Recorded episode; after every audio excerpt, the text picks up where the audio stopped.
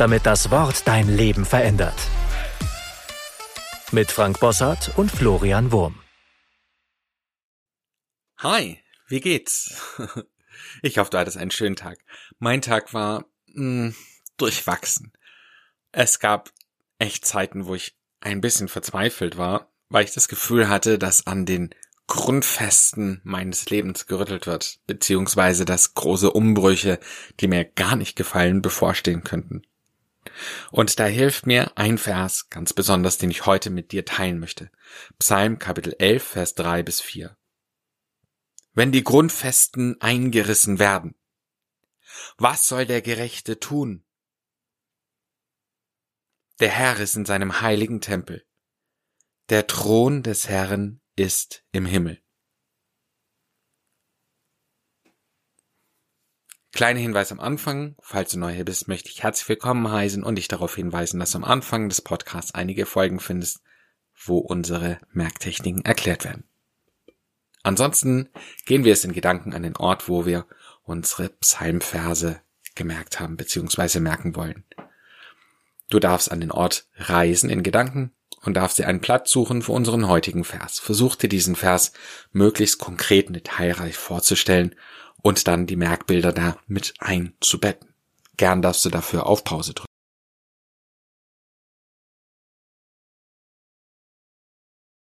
Wenn das geschehen ist, schauen wir uns die Versreferenz an.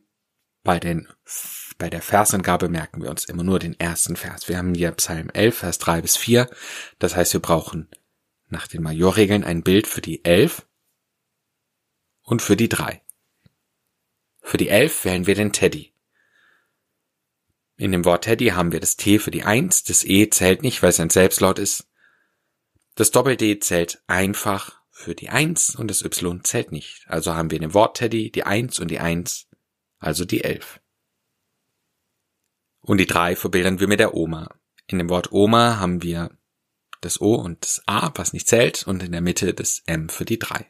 Also ist Oma die drei.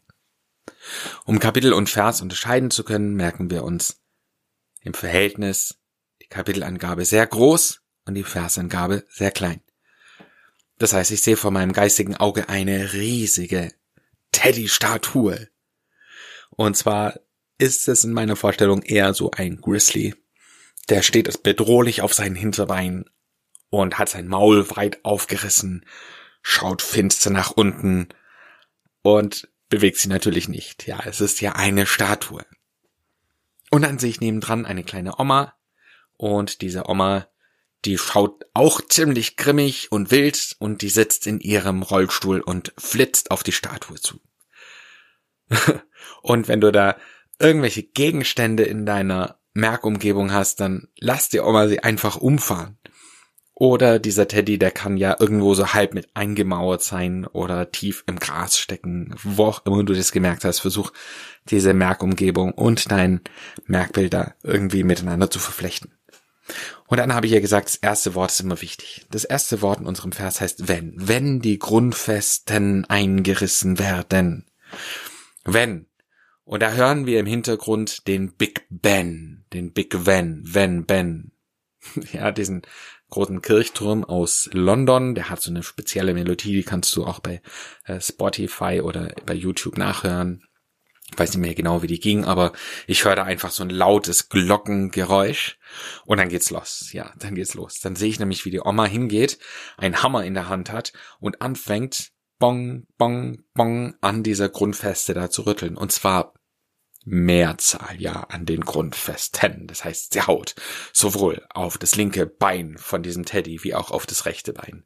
Ja, das heißt, der Grizzly, der wird Stück für Stück für Stück für Stück wird er eingehämmert, wenn die Grundfesten eingerissen werden. Und tatsächlich reißt sie dann, ja, sie reißt richtig an diesen Grundfesten und dann fängt diese riesige Statue an, in einem Mordsgetöse einzustürzen und wir sehen, wie bei so einem gesprengten Hochhaus so eine riesen Staubwolke da rauskommen und das Ganze fällt mit Sang und Klang in sich zusammen. Und wer steht neben dran? Der Gerechte. Was soll der Gerechte tun? Und der Gerechte, da sehen wir, Diese Statue stürzt ein und von oben sehen wir dann einen Wasserschwall, der offensichtlich aus dieser Statue rauskommt. Der ergießt sich über den Gerechten, über den Gerechen. Also was, unser Bild für Wasser, ja, Wasser, ein Wasserschwall, was? Und dann steht dieser Gerechen da, der wird mit kaltem Wasser übergossen und ist völlig perplex. Und wir stehen und stellen uns den so vor, wir haben einen Rechen, mit dem man eben das Gras rächt. Und ich stelle mir den so verkehrt rum vor, also wie wenn du diesen Rechen mit diesem, äh, weiß nicht, wie man das nennt, Besenstiel auf den Boden stellst. Und oben entfaltet sich dann so ein Rechendreieck. Und in diesem Rechendreieck ist ein Gesicht eingezeichnet, wie so ein Comic-Gesicht. Und unten hat er zwei dünne Comic-Beinchen. Es ist ja auch ein gehender Rechen, ein Gerechen, der Gerechte. Wasser soll der Gerechte tun? Und er hat seinen Mund weit offen und kratzt sich am Kopf. Wasser soll der Gerechte tun? Wir haben jetzt die Hälfte von unserem Text. Und wenn du möchtest, kannst du jetzt auf Pause drücken, erstmal alles für dich wiederholen und nochmal sacken lassen, was wir bisher besprochen haben und dann weitermachen. Oder du kannst auch gleich weiterhören. Weiter geht's dann folgendermaßen. Der Herr ist in seinem heiligen Tempel, der Thron des Herrn ist im Himmel. Und das Wort Herr übersetzen wir mit einem Heereshubschrauber. Ja, ich habe früher in einer Stadt gewohnt, wo nebendran ein Heeresflieger Flugplatz war und da sind die Hubschrauber immer über unsere Köpfe geflogen. Deswegen kam mir dieses Merkbild. Ich sehe also vor meinem geistigen Auge einen Hubschrauber von oben im Sinkflug langsam runterkommen. Ich höre auch in Gedanken sein Geräusch. Ja, das typische Hubschrauberflattern. Und er fliegt und verschwindet hinter Tempelmauern. Stell mir da den Jerusalemer Tempel vor. Und der ist eingemauert, also hat eine Mauer ringsum. Und in diesem Tempelvorhof landet er. Der Herr der Heereshubschrauber ist in seinem heiligen Tempel. Und dann heißt der Thron des Herrn ist im Himmel. Und jetzt haben wir ein Problem, weil unter Thron ist es ja unser Merkbild auch für Gott. Und in dem Fall stelle ich mir einfach einen feature-roten Thron vor.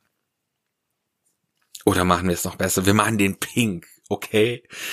Also ein pinker Thronsessel. Ja, in dieser Farbe der römisch-katholischen Kardinäle vielleicht. Und auf diesem Thron ist eben dieser Heereshubschrauber und der steigt jetzt aus diesen Mauern so nach oben, wie so eine Rakete, die am Anfang auch langsam so nach oben steigt dann etwas schneller wird und landet dann oben auf einer Wolke. Die Wolke ist unser Merkbild für Himmel. Und damit sind wir schon am Ende angelangt. Wir wiederholen alles nochmal im Schnelldurchgang. Also in Gedanken bist du jetzt an dem Merkort für diesen Vers. Und was du da siehst, ist eine Teddy-Statue für die Elf und eine Oma für die drei. Die Oma ist klein, deswegen Vers. Elf ist groß, deswegen Kapitel. Und bevor diese Geschichte losgeht, hören wir im Hintergrund ein Glockengeräusch. Ding, dong, dong, dong. Irgendwie so. Für Ben. Big Ben, der läutet Ben, wenn. Wenn die Grundfeste, und sie fängt an zu hammern auf diesen, diesen Säulen, diesen Beinen, wenn die Grundfeste eingerissen werden. Wasser über den Gerechten. Was soll der Ger Gerechte, der Ge gehende Rechen tun? Der Herr ist in seinem heiligen Tempel. Der Thron des Herrn von unten hoch ist im Himmel. Und jetzt sind wir am Ende, was die Bildergeschichte anbelangt. Du darfst jetzt auf Pause drücken und darfst alles, was wir bisher besprochen haben, nochmal für dich wiederholen. Und dann hören wir uns gleich wieder. Wenn die Grundfesten eingerissen werden, was soll der Gerechte tun? Der Herr ist in seinem heiligen Tempel, der Thron des Herrn ist im Himmel. Mein Tipp für dich. wiederhole ein paar Mal die gesungene Version des Verses, dass die Melodie sich einprägt und dann speichere die Melodie in deiner Anki Merk App ab, so dass du den Vers auf jeden Fall safe in deinem Gedächtnis verankern kannst. Damit sind wir am Ende für heute schon angelangt. Ich möchte dir noch eine kleine Challenge mit auf den Weg geben, und zwar eben über die Bedeutung des Verses tief nachzudenken. Was bedeutet es für dich zu wissen, der Thron des Herrn ist im Himmel? Selbst wenn es hier scheint, wie wenn die Grundfesten eingerissen werden und alles sich verändert oder alles aus deiner Hand entgleitet, der Thron des Herrn ist im Himmel. Gott segne dich. Bis zum nächsten Mal. Tschüss. Das war die 365 Bibelferse Challenge. Noch mehr lebensveränderndes findest du unter rethinkingmemory.com/Kurse.